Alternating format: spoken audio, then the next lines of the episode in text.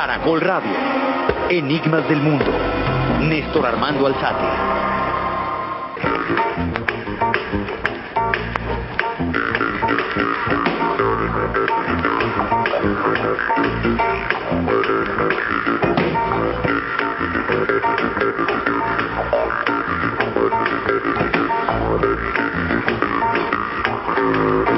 Como recordarán, hablábamos en programas pasados sobre estos dioses civilizadores que son una constante en todas las sociedades, en los orígenes de todas las sociedades del mundo. Y mientras uno más hurga, encuentra unos patrones que son todavía más comunes entre todos ellos y tienen los mismos referentes y demás. Y habitualmente todos descendieron del cielo, excepción hecha de Oanes, del que estábamos hablando de ese hombre pez, que tenía una cabeza de pez y por debajo de la cabeza de pez había una cara de hombre, tenía cola de pez y por debajo de la cola tenía pies de hombre, y que mm, al mirarlo desde esa perspectiva ni más ni menos uno puede simplemente deducir que dentro de un traje evidentemente de buzo, es decir, hidrodinámico, como los conocemos ahora, o como los que conocemos ahora, pues se escondía un individuo que recordarán ustedes, en las noches se iba a descansar al mar y en la mañana regresaba para continuar ayudándoles a construir su, su civilización a partir de la enseñanza de los rudimentos técnicos,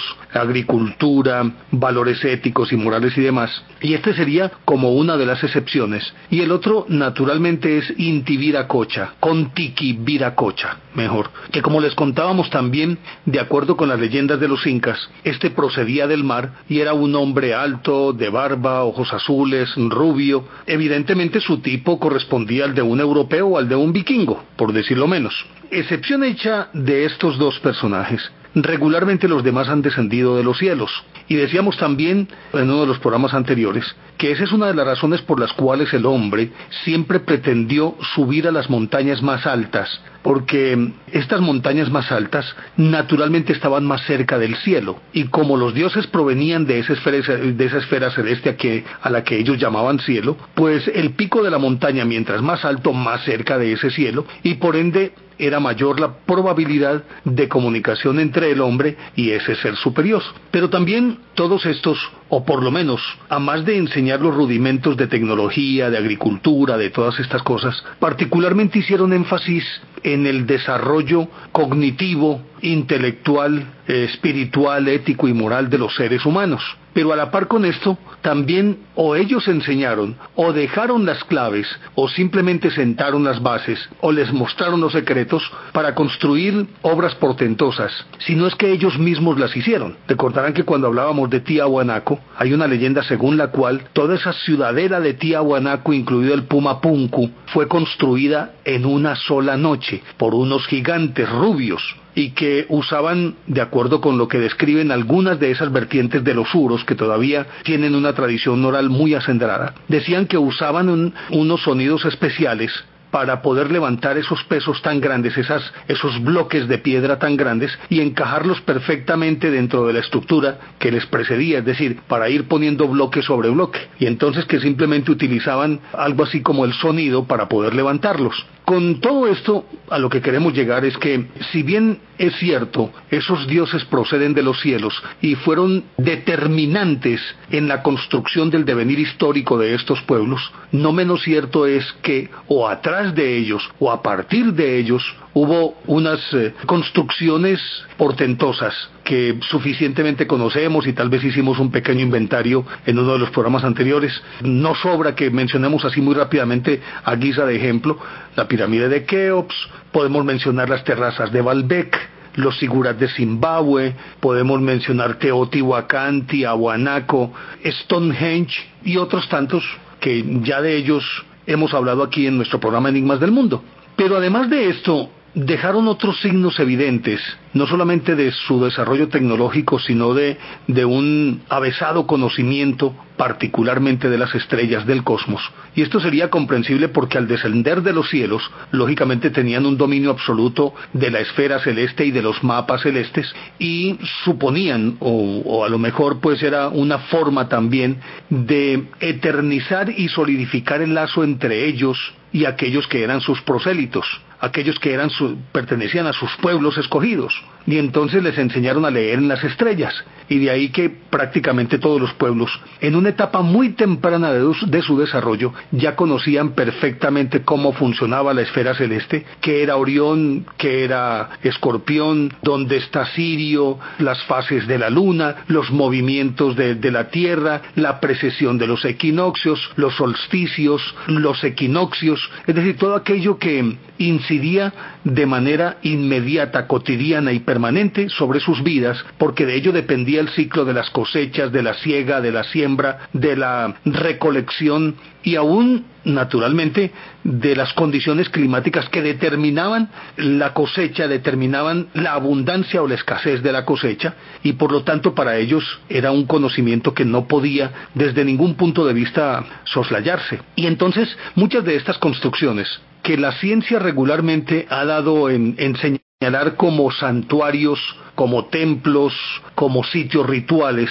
probablemente tenían también ese cometido, pero ese cometido era más secundario que, primario, porque en principio se puede pensar que la prioridad era justamente esa comunicación que los, con los dioses, comunicación que se conseguía a partir del conocimiento de las estrellas, de donde supuestamente ellos provenían. Y al leer esas estrellas, lógicamente que no solo adquirían las destrezas que les permitían desarrollar mejor su vida cotidiana a partir del descubrimiento de la agricultura, sino que igualmente y de manera era muy, muy especial, era una forma de comunicarse con esos dioses que permanentemente los estaban viendo. Recordarán que hablábamos, por ejemplo, de la pirámide de Keops, que las tres en la llanura de Giza se supone que están alineadas con las tres estrellas del cinturón de Orión y es ni más ni menos esa planicie una reproducción exacta de mm, Orión que forma un rectángulo, cuatro estrellas, una en cada punta, las tres en el centro y del, de, ese cinturón que son las tres del centro, la que llamamos también los tres reyes magos, salen de allí también otras eh, dos estrellas o tres que son muy tenues, son tres, pero solamente son visibles dos y la otra se ve como una pequeña manchita muy brumosa por cierto, y es lo que se llama la nebulosa de Orión, que es como dijéramos el vientre materno de un sinnúmero de estrellas que se están gestando y que apenas están en ese estadio primitivo de, de embrión que todavía pues no, no se han gestado y no, y no se han dado a luz como estrellas. Y sin embargo, la llanura de Giza es ni más ni menos que esa reproducción. Y si miramos Stonehenge, sabemos entonces que en un determinado día del año, por un determinado sitio que está perfectamente alineado, aparece el sol en el solsticio o en el equinoccio, y todo eso se repite en cada uno de estos monumentos, en la pirámide de Teotihuacán, en la Puerta del Sol de Tiahuanaco, en Chichen Itza, en Palenque y en muchas otras partes. Entonces hay una relación muy estrecha entre esas construcciones y la lectura de los mapas celestes que les permitía comunicarse con esos dioses, pero al mismo tiempo también servía esto de manual para desarrollar todas sus actividades en consonancia con las condiciones climáticas y aparte de eso con las estaciones anuales. Y entonces uno encuentra todas estas construcciones y dice, bueno, definitivamente tenían que tener un conocimiento supremamente avanzado quienes construyeron esto. Pero como decíamos también en un programa anterior, difícilmente uno puede conciliar el hecho de que una mole como la pirámide, que se supone fue construida en el 3331 antes de Cristo, algo por el estilo, más o menos, años más, años menos, pero bueno, más de 3.000 años antes de Cristo, con la supuesta tecnología de un pueblo tan primitivo como el que vivió en esa época, primitivo frente a los avances tecnológicos que hoy poseemos, es imposible que ellos con las herramientas que tenían pudieran construir algo tan grandioso, tan portentoso. Y lo mismo sucede con las terrazas de Balbec, con Teotihuacán, con los Moai de la isla de Pascua, y entonces ahí es donde uno dice, no, esto tiene que venir de antes, algo tiene que haber sucedido antes.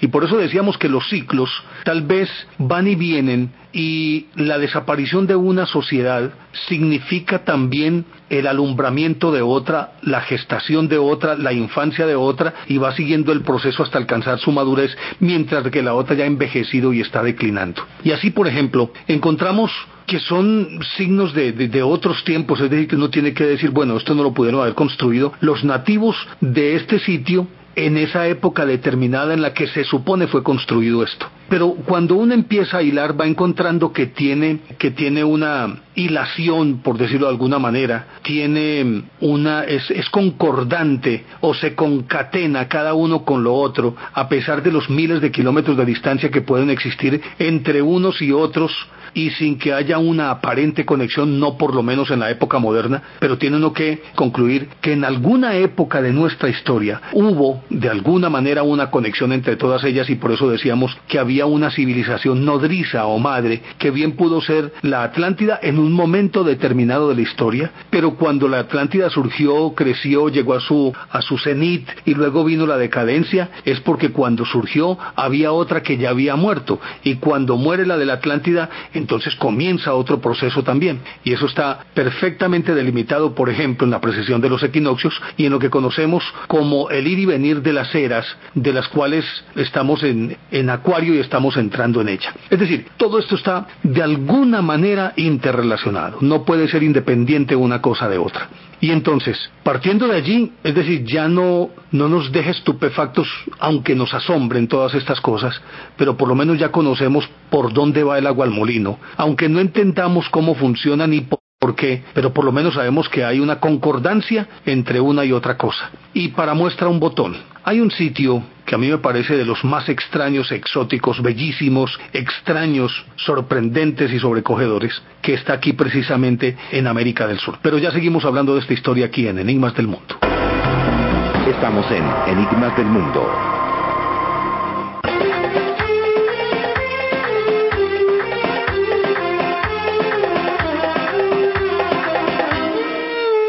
Particularmente América sí que es un venero de todos estos monumentos extraños. Y por lo tanto, si bien es cierto, en todo el mundo existen, no menos cierto es que en América es mucho más palpable y en relativamente escasos kilómetros se pueden encontrar muchísimas cosas sorprendentes. Y lo estamos mirando de México para, para el sur, pues de México para acá. Y encontramos los aztecas, los olmecas, toltecas, mayas.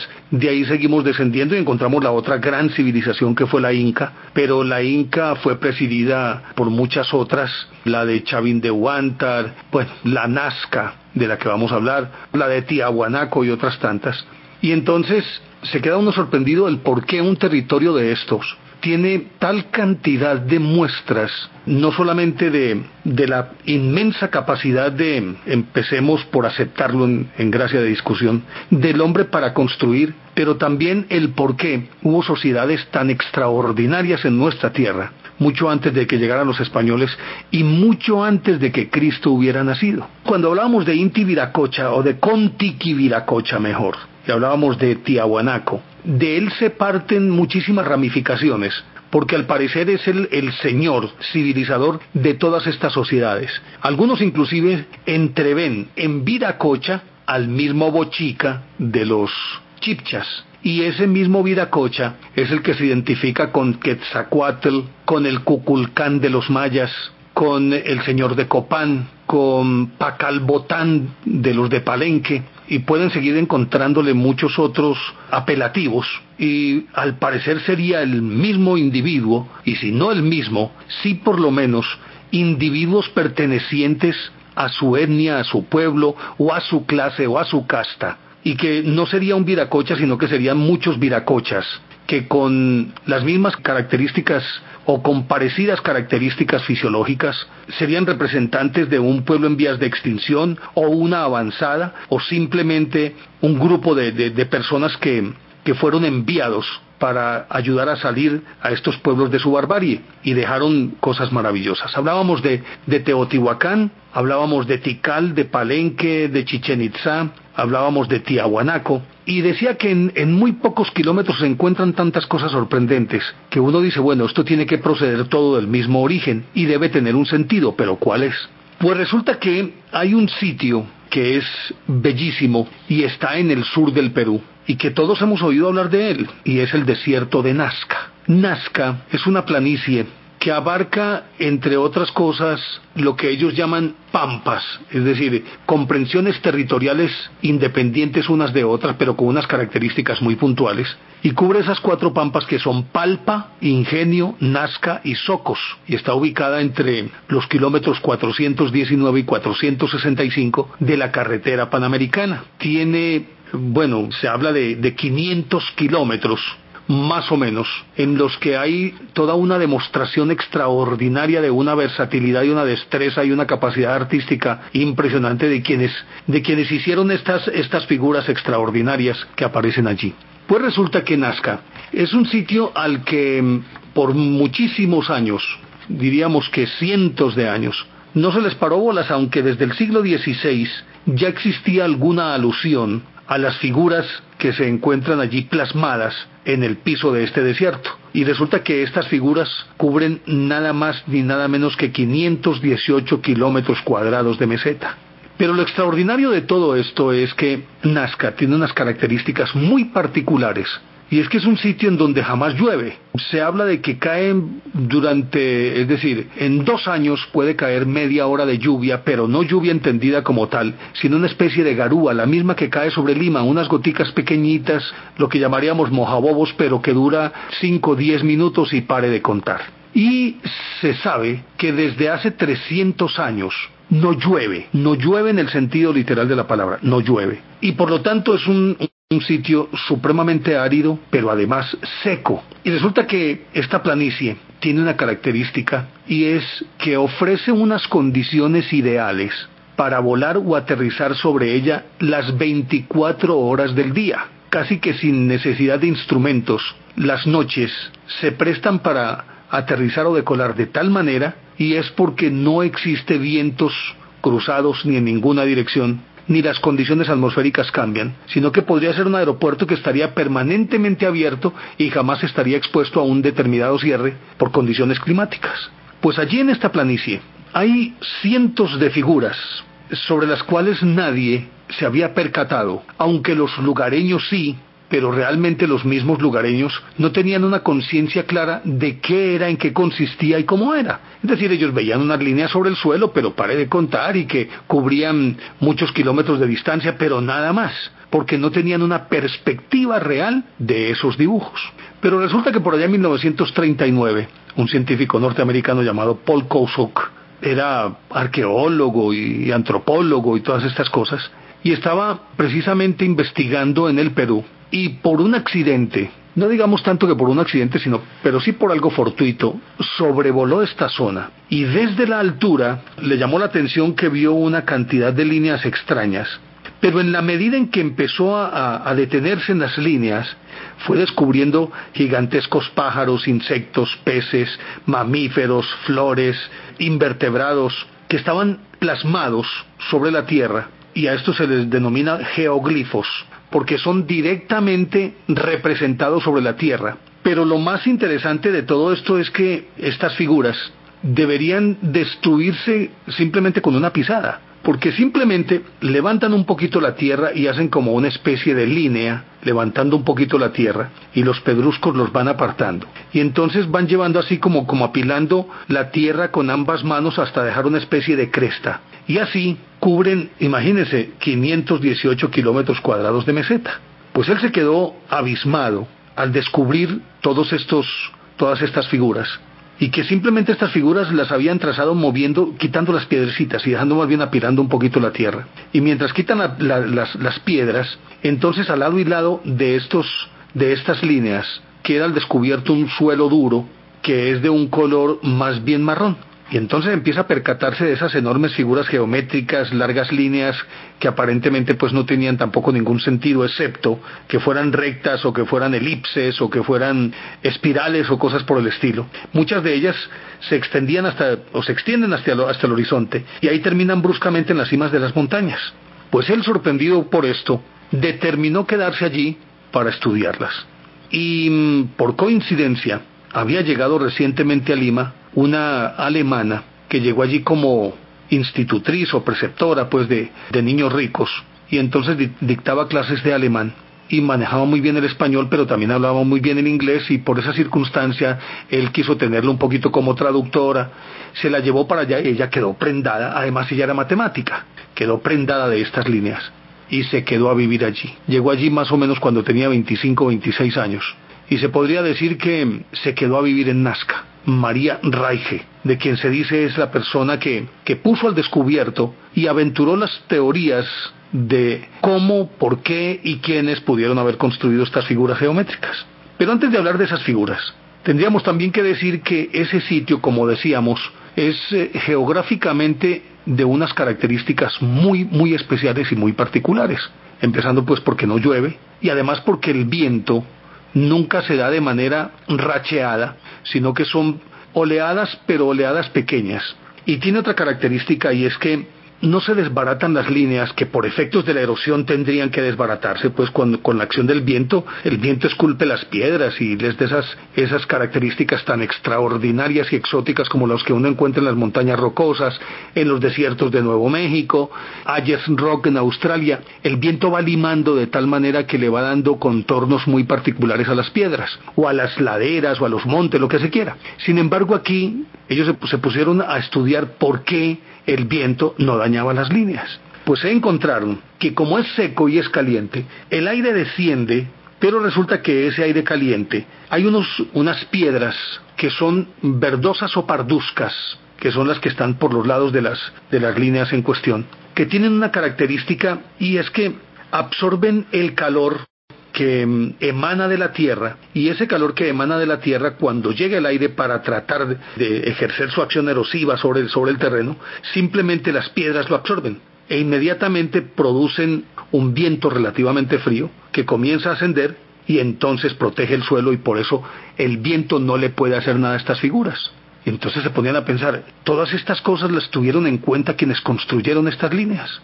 Parece que sí, por eso los dibujos han permanecido, han permanecido intactos. Y estamos hablando de dibujos que algunos estiman que fueron construidos entre el 350 antes de Cristo y el 500 después de Cristo. Unos dicen que pudo ser 1500 años antes de Cristo y hay unos que son más osados después de unas pruebas no con carbono 14, pero que parece que el carbono 14 allí no funciona muy bien, pero sí unas pruebas con aparatos que trabajan el carbono 14, pero midiendo el carbono 14 en la película que rodea una película que se forma alrededor de las piedras, no en la piedra misma, sino alrededor de las piedras, y que de acuerdo con esos estudios que han hecho, algunos llegan a afirmar que esas líneas tienen más de 10.000 años de antigüedad. Pero ya seguimos hablando de esta historia aquí en Enigmas del Mundo. Ya regresamos, Enigmas del Mundo.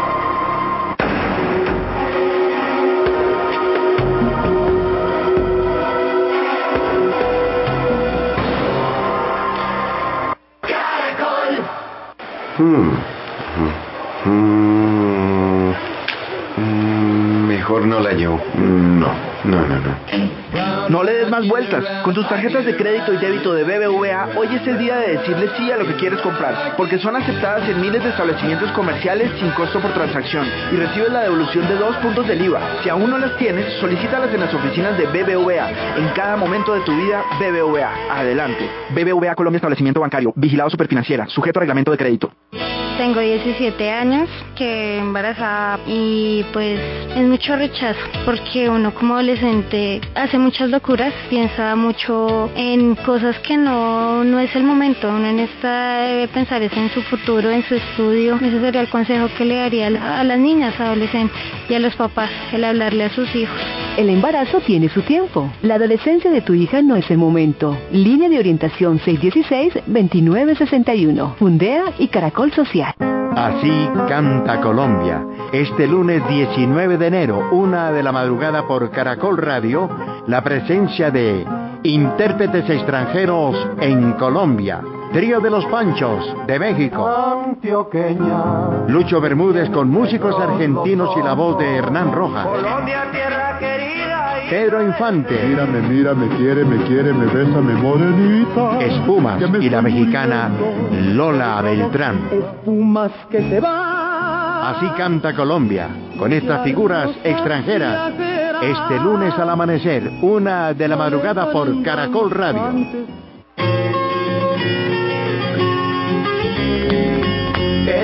Es el momento, época de comenzar a cumplir tus sueños, a volverlos realidad. Este es el momento, piensa en lo que quieres, ahora no hay barreras, hoy todo lo puedes. Ponle tu sello, ponle tu sello, Café sello rojo. Ponle tu sello al 2009. Cada noche buscamos las palabras para decirlo. Luis, bienvenido. Feliz amanecer. Janita, muy buenas noches. Bueno, hace adelante. Cuatro, hace cuatro años que yo llamé a Caracol precisamente cuando estaba la niña Patricia. Patricia, sí. Ujú. Y me orientaron con un eh, neuropediatra Ujú. que nos dio muchos consejos y a partir de él nos fuimos al, al médico, a pediatría y todo y ahí nos sacaron adelante a nuestro niño. Él ahorita tiene 13 años, yo quería comentarte eso y agradecerles a Caracol y a todos los oyentes que, pues, que me están escuchando ahorita. La noche está para hablar por hablar. En Caracol Radio. Hablar por hablar. De lunes a viernes a las 11 de la noche. Con Diana Montoya. Caracol Radio. Se escucha más. Es un medicamento, no exceder su consumo. Leer indicaciones y contraindicaciones en la etiqueta. Registro en PIMA. Venas Full, producto natural contra la insuficiencia venosa, calambres, dolores y pesadez. Venas Full, porque tus piernas merecen lo mejor, piernas sanas y bellas con Venas Full. De venta en tiendas naturistas. Calidad Natural Friendly. Tratamiento científico con productos naturales. En productos naturales, la primera opción. Venas Full, producto natural contra la insuficiencia venosa, calambres, dolores, pesadez, piernas sanas y bellas con Venas Full, porque tus piernas merecen lo mejor. De venta en puntos naturistas. Caracol Radio. Caracol Radio. Más compañía.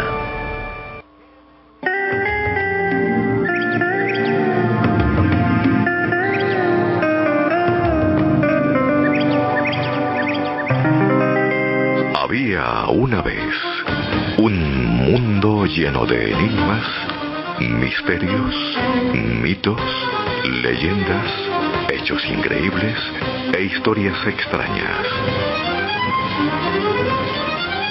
Resuelva los enigmas del mundo con Néstor Armando en Caracol.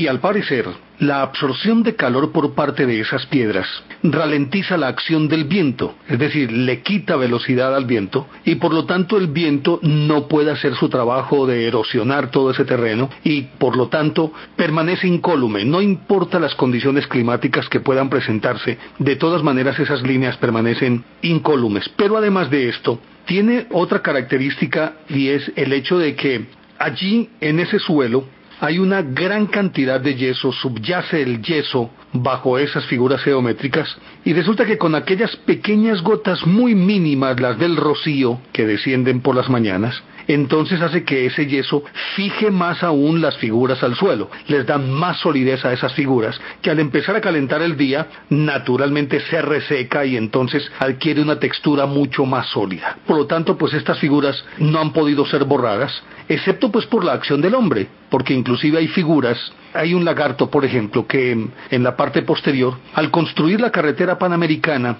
dejaron por allí una vía y entonces aplastó o borró parte de las patas y de la cola de ese lagarto. Y lo que no ha hecho el tiempo, lo están haciendo los turistas, que de manera inmisericordia e irresponsable, además sin conocimiento de causa, van por allí y parece que algunos de ellos de manera socarrona, ociosa y malévola han logrado desfigurar algunas, algunos pequeños tramos, pero afortunadamente el gobierno peruano ha dictado leyes muy severas que tienen que ver con la conservación de este sitio como un santuario nacional y ahora es además patrimonio de la humanidad, por lo tanto tiene un tratamiento especial y nadie puede entrar a saco para dañar estas, estas maravillosas líneas. Resulta que entonces esta planicie Allí están perfilados muchísimos dibujos y entre los cuales hay ballenas, perros con patas y cola larga, aparecen dos llamas, aparecen garzas, grullas, pelícanos, gaviotas, hay colibríes, loros, caracoles que inclusive en un momento determinado no se sabe dónde termina el caracol y dónde comienza una espiral. Y todas estas figuras tienen unas proporciones gigantescas. Desde todo punto de vista se puede afirmar que son gigantescas y por lo tanto hay un- una mayor razón para uno quedarse asombrado para saber cómo pudieron haber construido estas líneas los responsables de ellas. Imagínense ustedes que hay un pájaro de 300 metros de longitud. Aparte de este pájaro, hay un lagarto de 180 metros de longitud, del cual les estábamos contando que una parte de la cola fue triturada por, por la carretera panamericana. Un pelícano de 136 135 metros de longitud, un cóndor de 135 metros de longitud, un mono de 135 metros de longitud, una araña de 42 metros de longitud. Y en el caso, por ejemplo, del colibrí, que es una de las figuras más célebres de cuantas están plasmadas allí en el desierto de Nazca, de extremo a extremo de las alas hay 66 metros de distancia. Entre una punta de un ala y la punta de la otra ala hay 66 metros de distancia. Pero aparte de esto, hay también un sinnúmero de figuras geométricas figuras que entre otras cosas tienen orientaciones diversas y que casi que se podría decir, si uno logra ubicar bien el centro de la planicie, casi que se podría decir que por lo menos en lo que compete a las figuras geométricas, saldrían de una manera radial, prácticamente copando todo el terreno, y muchas de esas líneas se pierden en las colinas cercanas, para las cuales o por las cuales van ascendiendo, sin solución de interrupción, sino que es una sola línea que asciende hasta, hasta las cimas de esas, de esas colinas, que entre otras cosas las figuras desde las colinas pueden darle a uno una cierta perspectiva y una sensación parcial de su totalidad. Es decir, uno puede intuir que hay una figura que es mucho más de lo que mm, uno cree cuando está a ras de piso, pero no alcanza a verlo en su totalidad, porque resulta que estas figuras, para poder ser percibidas en toda su dimensión, tienen que ser vistas por lo menos desde una altura de entre mil y mil quinientos metros de altura para poder percibir su totalidad, la envergadura de cada una de estas figuras. Y naturalmente que cuando desde esa altura se logra percibir cada una de estas figuras, el asombro es mucho mayor, porque entonces se puede detectar que todas las figuras se hicieron partiendo de una sola línea, es decir, un solo trazo. No hubo interrupciones, hagamos esta parte aquí, no. Simplemente se parte desde el punto cero y a ese punto cero se regresa siguiendo una misma línea. Eso pues lógicamente que a uno lo deja estupefacto, porque entre otras cosas, para determinar las proporciones de las figuras, que éstas sean relativamente armónicas y consecuentes en cuanto a distancias con las proporciones de la figura, entonces se tiene que pensar en que hubo antes de, de ser esculpidas estas figuras, porque no hay otra forma de decírselo, tuvo que haber por lo menos un boceto o un plano o una maqueta y que a partir de allí se pudieran proyectar a escala, a una escala mucho mayor, las figuras que están en la planicie. Como quien dice, alguien debió estar dirigiendo desde esa altura de 1500 metros a los operarios que estaban haciendo el trazo en toda la planicie y él sería el único que podría darle sentido a las proporciones y a esas distancias, porque entre otras cosas, líneas rectas que no se desvían ni siquiera 5 centímetros de la recta. Imagínense ustedes una recta de unos 16 kilómetros, que hay una de esas que tiene 16 kilómetros, absolutamente recta, sin que haya como si hubiera sido trazada con una regla, no a mano, sino como si fuera con una regla. Y lo mismo sucede con las figuras zoomorfas, antropomorfas, figuras antropomorfas, y tal vez uno podría aquí dudarlo. Hay una figura que se llaman las manos, y las manos salen como de una especie de masa, y hay una mano que tiene seis dedos, que tiene cinco dedos y la otra tiene cuatro dedos vista desde esa altura. Y uno diría, bueno, ¿a qué corresponden esas manos? Y los otros, en el caso, por ejemplo, de mm, ese pájaro que les decíamos tiene 300 metros de longitud, es un pájaro con un cuello supremamente largo como si fuera de culebra, y tal parece que podría recordar inclusive aquellas primeras aves, las, aves antediluvianas, a las que llamaban pterodáctilos, que precisamente por proceder de reptiles todavía no habían perdido algunas de esas características como el cuello largo y que la recrea muy bien algunas de las películas que hablan sobre, estos míticos animales como por ejemplo en Jurassic Park, que uno los ve volando. Inclusive como para hacerse una idea más, cercana, guardando las proporciones, podríamos hablar, por ejemplo, de ese pájaro que utilizan como avión en la ciudad, en Rocapiedra, como es la ciudad en donde vive Pedro Picapiedra. Ese pájaro que, que sirve de avión más o menos sería la figura de, de un pterodáctilo. Pero hay una característica más en este pájaro particularmente y que llamó poderosamente la atención de Paul Kosok y que posteriormente María Raige hizo mucho énfasis en esa, en esa particularidad y es que el pico de ese pájaro señala justamente el orto, es decir, el punto de salida del sol en el solsticio de invierno en el hemisferio sur, que es el 21 de junio. Marca puntualmente el orto, es decir, el punto exacto en donde sale el sol en el solsticio de, invierno, en este caso para el hemisferio sur, el 21 de junio. Y todas estas figuras pueden copar entre 500 y hasta 800 kilómetros abarcando las, las, las, cuatro pampas de las que ya habíamos estado hablando en el segmento anterior. Y además de todo esto, se puede afirmar que tiene otra característica que es muy extraña, y es que paradójicamente es uno de los sitios más secos y áridos del planeta, pero extrañamente en su subsuelo hay un intrincado sistema de canales de riego que asombrarían a cualquiera de los especialistas modernos de aquellos que precisamente construyen canales de riego, se quedarían estupefactos porque bajo la superficie ese intrincado o esa intrincada red de canales copan absolutamente toda la planicie de Nazca. Inclusive cada tanto, casi que en los bordes de la planicie, hay como unas especies de bocatomas que mm, son levantadas de una manera muy particular porque son piedras y menos de 50 centímetros, a menos de 50 centímetros de profundidad, se ve discurrir el agua por esos canales. Y precisamente de esos canales y de esas bocatomas, los nativos de la región toman el agua que necesitan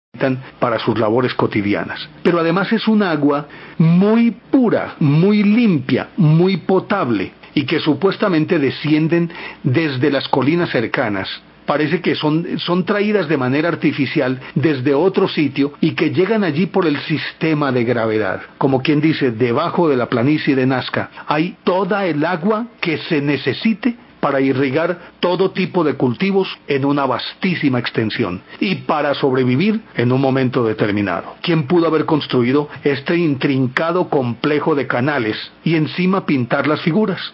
Son las preguntas que se siguen haciendo. Decíamos que algunos afirman fue 1500 años antes de Cristo, otros que entre el 300 antes de Cristo y el 900 después de Cristo, pero después de datar con carbono 14 con esa máquina especial, no la que analice la pérdida de carbono en los cuerpos fósiles, sino en la película que recubre las, eh, las piedras por un mecanismo mucho más sofisticado, complejo y adelantado y moderno, han determinado, algunos de ellos llegan a afirmar, que tiene esas líneas más de 10.000 años de edad y que pudieron ser esculpidas de un solo trazo, aquellas líneas, por la época en que ocurrió la gran catástrofe que hizo ascender hasta más de 3.800 metros de altura el puerto de Tiahuanaco que en el programa anterior les estábamos contando, que mm, a juzgar por las conchas, los fósiles que allí se encuentran, conchas marinas de todo tipo, era un puerto Además, un puerto supremamente activo y con muchas,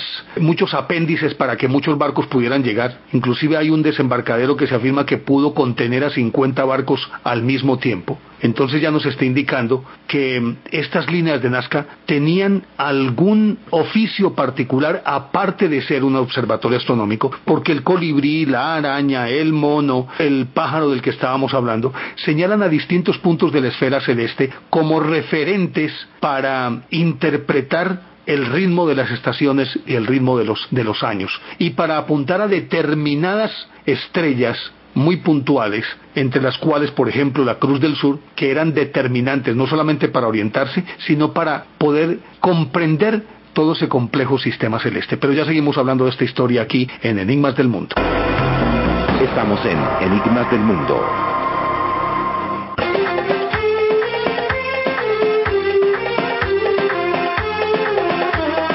Inclusive, parece que la araña, de la que estuvimos hablando también, su composición no solamente estaría alineada perfectamente con la constelación de Orión, sino que parte de su vientre, de donde nacen algunas de las patas, dan la idea perfecta de que se corresponden con las tres estrellas del cinturón de Orión, las que nosotros pues hemos denominado siempre como los reyes magos, en algunas partes del planeta se les llama de otra manera, pero, pero que son muy conocidas, las tres estrellas que están enmarcadas por, en ese rectángulo pues que vemos en el cielo. Y que por lo tanto tendría una cierta correspondencia con la llanura de Giza, con la historia de las tres pirámides de las que estuvimos hablando, que también parecería una réplica o una reproducción de esa constelación de Orión. Y entonces, a partir de estos descubrimientos, hay algunos científicos que mm, han sido atrevidos, osados en sus teorías,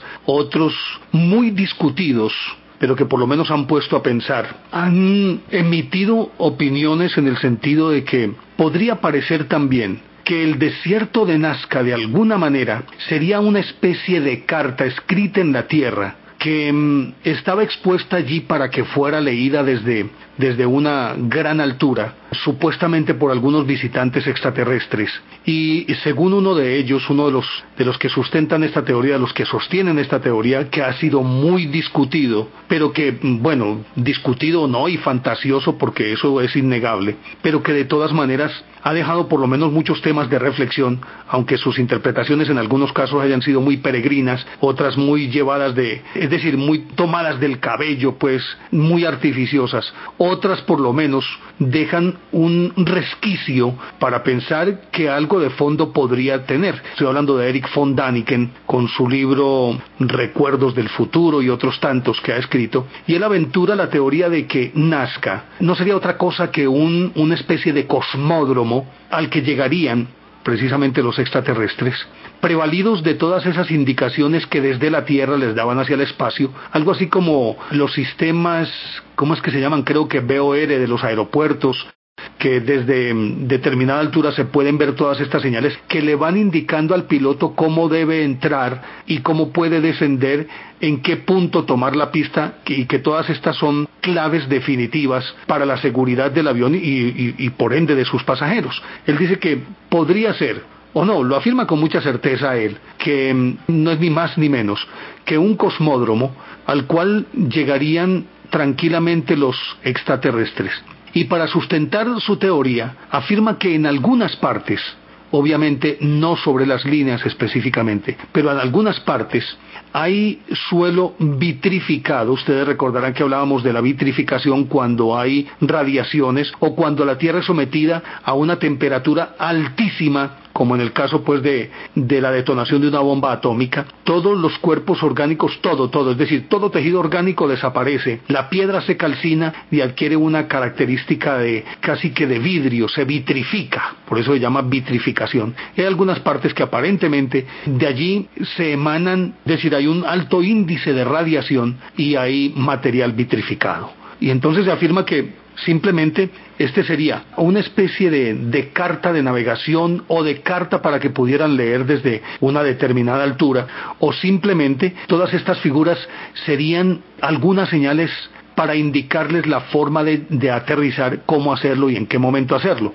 Otros afirman que simplemente las figuras zoomorfas, es decir, el lagarto, el loro, el colibrí, la ballena, la araña, el pájaro al que estoy aludiendo, sería una forma de contarles a los visitantes del espacio exterior la cantidad y variedad de vida que podrían encontrar en este planeta Tierra. Pero se agrega también que dadas las condiciones atmosféricas de este sitio, como decíamos antes en nuestro programa, es particularmente el único sitio del planeta en el que se podrían efectuar operaciones de decolaje y aterrizaje las 24 horas del día. Nunca sería un aeropuerto cerrado precisamente por sus condiciones climáticas y esto aparentemente reforzaría aquella teoría de Eric von Daniken que entre otras cosas es una teoría respetada, discutida en algunos puntos pero respetada por científicos tan notables y de tanto prestigio como Andrijas Pujarich, como Robert Toket, también allí Andreyev,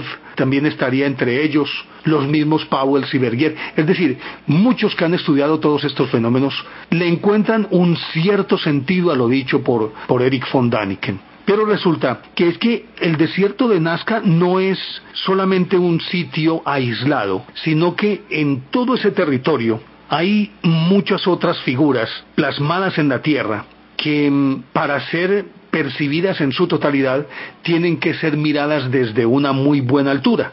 Y es el caso, por ejemplo, del gigante del desierto de Atacama. Estamos uniendo todas estas cosas. Es decir, tiene que existir alguna coherencia, alguna hilación entre las ciudades de las que estuvimos hablando, Teotihuacán, Tiahuanaco, Machu Picchu, Chavín de Huántar, la Puerta del Sol de Tiahuanaco, el desierto de Nazca. Y ahora seguimos recorriendo hacia abajo, hacia Chile, y en el desierto de Atacama hay una imagen que está plasmada en un cerro que tiene 120 metros de altura. Pues resulta que esta figura, entre otras cosas, es un sitio en el que se encuentran más de 16.000 geoglifos también plasmados en la tierra, figuras grabadas en el suelo, y que se pueden apreciar desde las laderas de montañas que se encuentran enfrente, pero para tener una panorámica total tienen que ser vistas desde una muy buena altura. Y hay figuras antropomorfas, zoomorfas, figuras geométricas, y mm, naturalmente que esto sorprende muchísimo más. La figura en cuestión, que se le llama el gigante de Atacama, es una figura bípeda de cuyas rodillas o cuyas rodillas son atravesadas como por unas especies de, de cables. A su lado hay un, lo que es evidentemente un mono, un primate, pues el tórax es de forma cuadrada, los hombros están dando lugar a unos brazos que mm, forman especies de V es decir, el codo y la mano, como, como si se estuviera levantando una pesa, es decir, la pesa sobre el hombro y las dos manos tratando de agarrar la barra forman unas especies de V, de vela vidental, claro, V pequeña. Y la cabeza tiene tres orificios, dos que corresponden a los ojos y uno que correspondería a la nariz, no se le ve boca, o podría ser la boca. En la parte superior de la cabeza hay cuatro especies de pequeñas antenas que se corresponden con cuatro a cada lado de la cara, es decir, en total serían doce, cuatro en la parte superior de la cabeza y de a cuatro en cada uno de los costados de la cara que van saliendo, podría dar la sensación de que es una figura relativamente felina, pero también que su cabeza estaría envainada, por decirlo de alguna forma, en una especie de casco muy especial lleno de antenas, cuyas extensiones también dan la sensación de que se prolongan hasta una especie de matriz.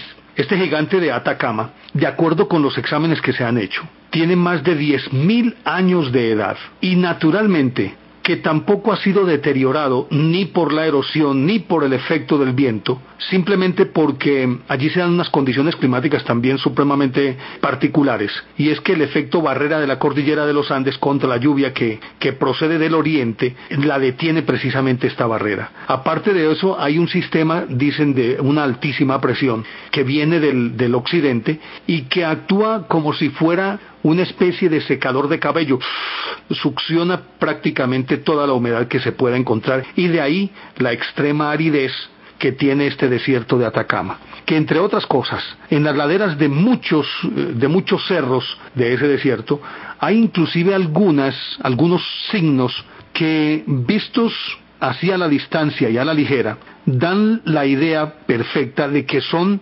algunos caracteres de griego antiguo, en la forma como están distribuidos y los contornos de cada uno de estos símbolos, da la sensación de que es un escrito en griego antiguo, una parte muy nutrida de estos símbolos y que están plasmados en el pie de una ladera más o menos que es coronada con una colina de unos 300 o 400 metros de altura, y a la izquierda se ven cualquier cantidad de figuras zoomorfas, y algunas de ellas también antropomorfas, entre las cuales un hombre aparentemente montando un bisonte pues todas estas cosas nos indican que, que debe tener un sentido. Es decir, no es simplemente, creo yo, el prurito de pintar figuras o de esculpir figuras por el hecho de hacerlo, o simplemente por hacer una demostración pictórica, sino que esto tiene que tener como trasfondo el que seguramente se convierte en un mensaje dedicado a quién y para qué, eso pues difícilmente uno lo puede determinar.